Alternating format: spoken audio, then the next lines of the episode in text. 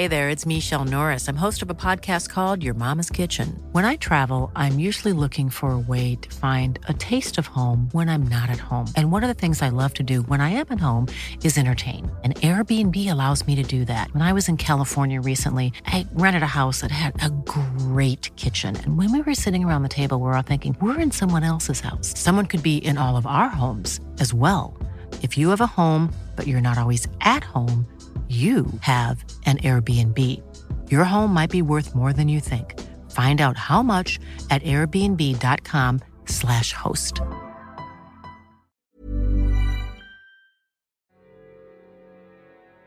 La verdad tuve que meditar por mucho tiempo si mandar mi testimonio era buena idea. Cuando te han rechazado tantas veces o te han juzgado de loco cada que intentas decir algo que realmente pasó, es muy complicado. Si de alguna manera me animé es porque ya no me siento tan solo. He logrado contactar a dos personas que están convencidas de que lo que yo digo es verídico. Espero recibir de ustedes por lo menos el beneficio de la duda. La desgracia cayó sobre mi familia el 15 de abril del año 2002. Nunca voy a poder olvidar aquella fecha. Soy del estado de Querétaro y vivía cerca del pueblo de Pinal de Moles. La forma en que mis papás tenían para sobrevivir en esos años era comprando y vendiendo ganado. Algo que pocas veces se menciona es que criar animales quita mucho tiempo. Desde temprano se saca a pastar o al menos eso sucede cuando no tienes terrenos propios. Ese era el caso de mi familia. Mis papás se levantaban temprano para ordeñar a las vacas y luego nos encomendaban a mi hermano José y a mí que fuéramos a pastarlas. Nos íbamos como eso de las 3 de la tarde y volvíamos como eso de las 7 de la noche. Eso si no se complicaban las cosas por cualquier motivo. Pero ese día sucedió algo que cambió todo, mi mundo y el de mi familia. Aquella tarde mi hermano y yo decidimos comer lo que mi mamá nos había preparado y nos quedamos dormidos. Cuando desperté ya se nos había pasado la hora. El sol ya se había ocultado y las vacas no estaban. Mi hermano José estaba descansando a un lado de mí, así que lo sacudí y le dije, Despierta, las vacas no están, hay que ir a buscarlas. Mi hermano se levantó como alcanzado por un rayo y entre los dos empezamos a juntar a las vacas. En total teníamos 15, pero faltaba una. Mi hermano era mayor que yo, por lo que siempre fue un poco más responsable. Me dio la orden de que regresara a la casa mientras él iba a buscar a la otra vaca. Le respondí que estaba bien y nos despedimos. Esa fue la última vez que lo vi con vida. Cuando llegamos a mi casa ya eran casi las nueve. Tal vez para la gente que pueda escuchar esta historia a las nueve de la noche no sea una hora que consideren tan tarde. Pero créanme que la vida en los campos es totalmente distinta. Sobre todo en los pueblos que están en medio del bosque como es mi caso. A esa hora la oscuridad es muy profunda y es hasta peligroso salir porque no se ve bien el terreno. Mis padres estaban muy preocupados y me dieron una buena regañada. Yo hice oídos sordos, por lo único que me interesara era poder llegar a mi casa y descansar. Sin embargo, media hora después mi hermano José seguía sin volver. Mi papá me dijo que no podíamos esperar más tiempo. Tal vez José tuvo un accidente o le pasó algo malo. En cuanto escuché estas palabras sentí un escalofrío en la columna vertebral. Se me erizaron todos los pelos de la nuca. Quise ignorar la reacción, pero creo que algo dentro de mí sabía que no encontraríamos a mi hermano con vida. Estuvimos buscando lugares del bosque donde ni siquiera me había metido porque eran muy profundos. Me iba fijando en el suelo para ver si lograba encontrar una huella de tenis de José o de la vaca, pero no había nada. En ese momento algo se apoderó de mí. No pensaba en mi propio peligro y únicamente caminaba hacia adelante. Iba desesperado intentando encontrar cualquier cosa que me llevara a mi hermano. No tengo idea de cuánto caminé, pero me topé de frente con un árbol grande de raíces largas que salían de la tierra. Alcancé a luzar con una lámpara que llevaba. Ahí vi entre las raíces una criatura que me dejó pasmado. Este ser caminaba en dos patas y era muy ancho, como si fuera una especie de un gorila pero muy peludo. De hecho, el pelo llegaba hasta la tierra. Solamente pude verlo por un par de segundos porque después la lámpara dejó de funcionar. Antes de que se fundiera le apunté la cara. Sus dientes eran mucho más grandes que la boca y no podía cerrarla bien. Estos colmillos puntiagudos sobresalían y tenía la quijada hacia adelante. Su boca estaba llena de sangre, pero no pude ver por qué. Aunque esto les parezca monstruoso, lo que más me consternó es que solamente tenía un ojo. Nunca había visto algo parecido. Un enorme ojo en medio de la cara. Era de un color verde oscuro y se estremeció cuando se encontró con la luz directamente. Me di la vuelta y corrí despavorido sin detenerme o sin que me importaran los rasguños que me iba a hacer con las ramas de algunos árboles o el filo de las piedras. No me detuve hasta que encontré a mi papá que justamente también estaba buscándome. Lo noté muy nervioso y tenía los ojos llenos de lágrimas. Él había encontrado a José en un tramo del bosque. Me abrazó contra su pecho y lloró dando alaridos de sufrimiento. Yo también me desahogué y por un momento olvidé que había visto aquella criatura. En cuanto el día comenzó a clarear, fuimos por el cuerpo. Vi que mi hermano tenía destrozado el brazo izquierdo y también ambas piernas. La vaca por otro lado también fue encontrada, pero esta sí estaba totalmente devorada en la zona del estómago. Los que fueron a la sepultura se preguntaban qué animal había sido. Ahí recordé a esa bestia le di santo y seña, incluyendo los colmillos llenos de sangre y el único ojo en la cara. Muchos pensaron que estaba delirando por el dolor o que simplemente no sabía de lo que estaba hablando. Me duele decir que ni siquiera mis papás me creyeron. Lo que mi padre me dijo fue que quizás fue otro animal que yo confundí por la poca luz que había en medio del bosque. Por mucho tiempo intenté convencerme de que esto podía ser cierto, que lo que había visto había sido un producto de la distorsión de la luz, o tal vez algo de mi imaginación, pero sabía perfectamente muy en el fondo que no era así, que lo que había visto era totalmente cierto.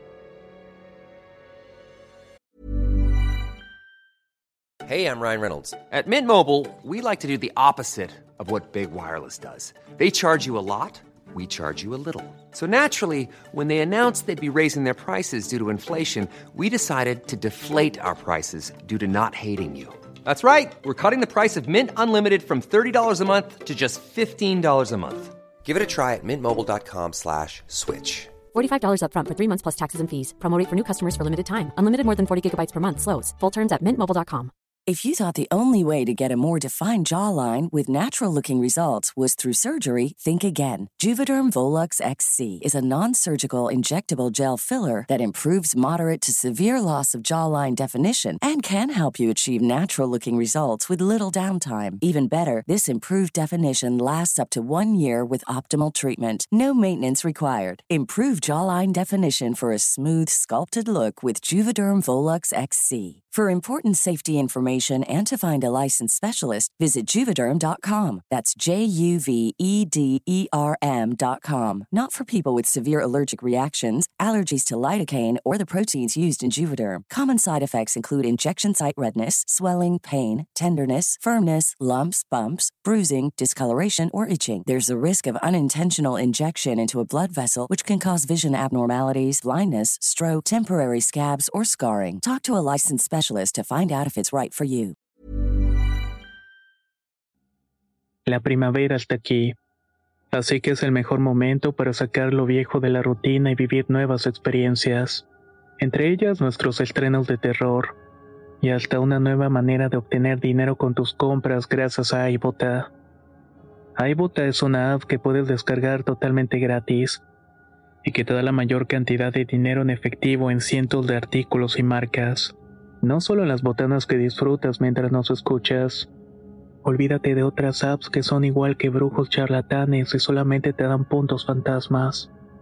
Con iBotas simplemente agrega tus ofertas a la aplicación y obtén dinero real que podrás transferir a tu cuenta bancaria, PayPal o tarjeta de regalo. No lo dudes y únete a una comunidad con 50 millones de usuarios que ya disponen de los beneficios de más de 2.700 marcas y tiendas como Lowe's, Macy's, Sephora y Best Buy. Y para que termines de convencerte, en este momento iBota está ofreciendo a nuestro público 5 dólares solo por probar iBota usando el código ROR cuando te registras. Solo tienes que ir al App Store o Google Play Store y descargar la aplicación iBota gratis para comenzar a ganar dinero en efectivo y usar el código ROR. Esto es iBota en Google Play o App Store y usa el código ROR. Aprovecha los nuevos comienzos y corre a descargar la aplicación para ganar más cashback.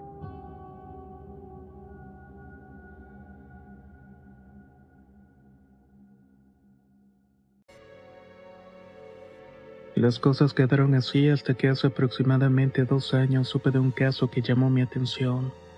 Cabe aclarar que ya no vivo en Querétaro, sino en Guadalajara con mi esposa. Ahí conocimos a una mujer que se dedica a curar con flores y plantas traídas de lugares paradisíacos como Brasil. Como mi mujer hizo una buena amistad con ella, una noche la invitamos a cenar. Esa noche nos contó algo que despertó varios recuerdos en mí. La mujer a la cual voy a llamar Roxana viene de un lugar llamado San Juan da Boca. Esto se encuentra ubicado en la región de Acra. Este pueblo está muy adentrado en la selva y los lugareños se saben mover por este territorio. El caso es que Roxana nos contó una historia que vivió cuando era pequeña. Según nos dijo una tarde mientras estaba jugando se perdió. En ese entonces tenía unos cuatro años y obviamente estaba muy asustada. La pequeña seguía caminando hasta que empezó a oscurecerse. Algo que le había dicho su madre es que si llegaba a suceder algún percance como este, lo que debía hacer era acercarse al río y quedarse ahí, pues seguramente así la encontraría más fácilmente. Mientras estaba esperando con lágrimas en los ojos, Roxana miró del otro lado del río una criatura. Me sorprendió mucho escuchar que esta mujer lo describió como un ser con características humanas pero como si fuera una clase de gorila, pero con mucho pelo. Sin embargo, el detalle que hizo que todos mis malos recuerdos volvieran fue cuando mencionó que esta cosa tiene un ojo de color verde. Me impresionó tanto que tuve que levantarme para ir al baño a vomitar. Lo que estaba escuchando no fue una simple casualidad, simplemente no podía hacerlo. Cuando regresé a la mesa le platiqué a ella y a mi esposa la historia de José y lo que había visto esa noche en el bosque de Querétaro. Un tema que hasta ahora había propuesto dejarlo enterrado en el pasado. Roxana me creyó de inmediato y me dijo que en su pueblo de Brasil no dudaban de la existencia de este ser. En su lengua natal lo llamaban el oculto o el escondido. A partir de esa tarde me obsesioné con saber la verdad de lo que podía ser esta cosa. Busqué en foros, páginas de Facebook y grupos relacionados de lo paranormal. Leí muchas experiencias de las personas teniendo la esperanza de encontrar un caso semejante. Mi búsqueda no daba resultados, hasta que el año pasado leí un caso que me dejó perplejo. Era igual de doloroso que el mío. En este punto me gustaría aclarar que cada historia que estoy contando aquí es con el consentimiento previo de todos los involucrados. Resulta que en este tiempo estaba teniendo problemas con mi esposa. Abandoné un poco la búsqueda para unirme a grupos de autoayuda. Nunca pensé que iba a encontrarme esa verdad que tanto estaba buscando. En el grupo existía un ambiente de confianza en el cual podíamos hablar o cualquier cosa. Así pude conocer a Urbano, un señor que acababa de perder a su hijo. Resulta que el muchacho se fue como muchos otros a buscar trabajo en Canadá en la pista o en las granjas de alimentos. Al hijo de este señor lo llamaré Rodrigo. Rodrigo se fue con su novia para trabajar y ahorrar. Su plan era casarse, construir una casa y tener hijos. Los dos llegaron a una granja de alimentos en la Colombia Británica. Yo nunca he salido del país, pero según nos dijo don Urbano, este lugar tiene zonas naturales boscosas y muy bellas. Se podría decir que todo marchaba bien, hasta que luego de tres meses dejaron de tener noticias de su hijo y de su futura nuera. Desesperados viajaron a Canadá y pidieron permiso para realizar la búsqueda. Algo que llamó la atención es que la policía canadiense parece no preocuparse por buscar a estos jóvenes. Esto desesperó mucho a la familia del joven Rodrigo, que al momento de su desaparición tenía 28 años. La familia de la chica también fue en su búsqueda. Movieron todo lo que pudieron para poder encontrarlos. Estuvieron en su búsqueda por más de dos meses hasta que encontraron el cuerpo de Rodrigo. Tenía los brazos devorados y también parte de la cabeza. A pesar del tiempo que tenía perdido, su cuerpo no presentaba signos avanzados de descomposición, como si de alguna manera el ataque fuera recientemente. Por supuesto que la familia de Rodrigo estuvo exigiendo una explicación sobre su muerte, qué animal lo había atacado o cómo había ocurrido todo esto. Sin embargo, el gobierno canadiense retrasó mucho esta información. Al final dijeron que fue atacado por un puma. El cuerpo de Rodrigo fue trasladado a Guadalajara donde fue sepultado. Al menos de esa manera le dieron descanso a su memoria. Sin embargo, faltaba la chica. Su familia siguió buscando hasta que por increíble que parezca, ocho meses después recibieron una llamada de su hija que estaba en la frontera canadiense. Estaba esperando ser deportada a México. Cuando sus padres fueron por ella, estaba irreconocible. Tenía el rostro desfigurado, le faltaba la mano del brazo derecho, y su cuerpo apenas se sostenía de pie. Sus familiares la llevaron a un médico tal cual la encontraron. Esto con el fin de poder demandar al gobierno de Canadá o a quien fuera necesario por las agresiones. El análisis médico reveló que había sido abusada en incontables ocasiones. La chica no decía ni una sola palabra y mantenía la mirada fija en el vacío. Así estuvo por varios meses hasta que finalmente habló. Su versión decía que un fin de semana Rodrigo y ella fueron a acampar a un lago. Todo iba bien, hasta que fueron atacados por un animal peludo que tenía un solo ojo de color verde. Esta cosa los golpeó y ella perdió el conocimiento. Esa fue la última vez que supo de Rodrigo.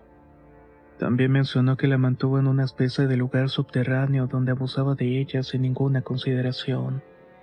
Lo que le daba de comer era carne cruda. Le llevaba agua en una especie de vaso de madera. La chica estuvo en shock por mucho tiempo. Pensaba que iba a morir ahí en cualquier momento hasta que una tarde juntó valor y salió corriendo de este túnel. Se movió por varios días en donde al caer la noche se tapaba el cuerpo con tierra para no ser descubierta por este animal.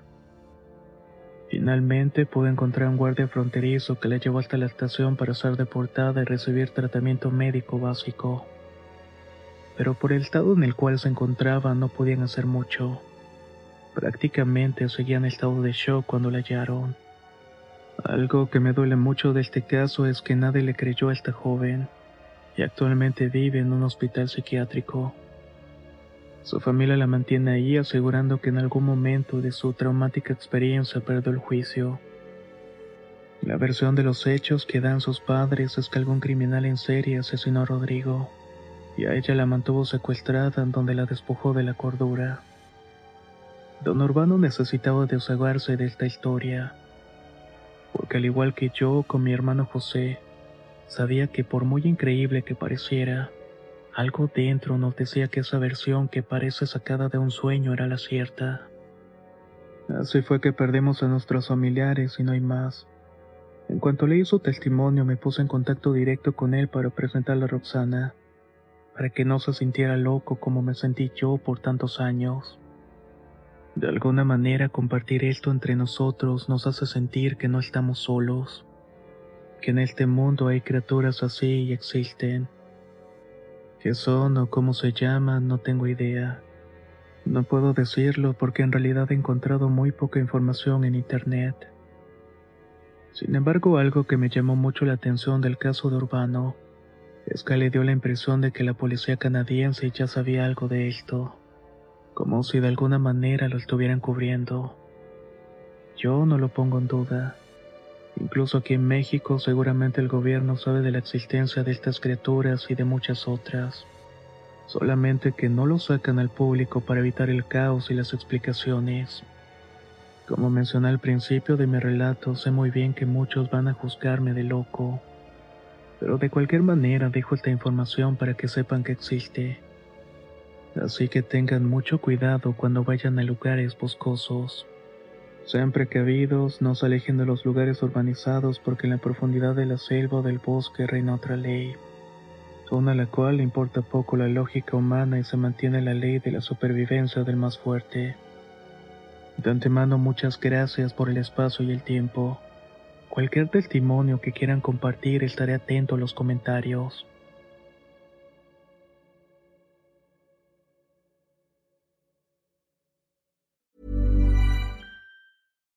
If you're looking for plump lips that last, you need to know about Juvederm lip fillers. With Juvederm Volbella XC and Juvederm Ultra XC, your lip look, whether it's subtle or bold, can last up to one full year with optimal treatment and no additional maintenance. Find a licensed specialist and see if it's right for you at juvederm.com today. That's J U V E D E R M.com. Add fullness to lips in adults over 21 with Juvederm Volbella XC or Juvederm Ultra XC. Do not use if you have severe allergies or a history of severe allergic reactions, or if you're allergic to lidocaine or the proteins used in Juvederm. Tell your doctor if you have a history of scarring or taking medicines that decrease the body's immune response or that can prolong bleeding. Common side effects include injection site redness, swelling, pain, tenderness, firmness, lumps, bumps, bruising, discoloration, or itching. As with all fillers, there's a rare risk of unintentional injection into a blood vessel, which can cause vision abnormalities, blindness, stroke, temporary scabs, or scarring. For full important safety information, visit juvederm.com. Hola, buenos días, mi pana. Buenos días, bienvenido a Sherwin Williams. ¡Ey! ¿Qué onda, compadre? ¿Qué onda? Ya tengo lista la pintura que ordenaste en el ProPlus app. Con más de 6.000 representantes en nuestras tiendas listos para atenderte en tu idioma y beneficios para contratistas que encontrarás en aliadopro.com. En Sherwin Williams somos el aliado del PRO.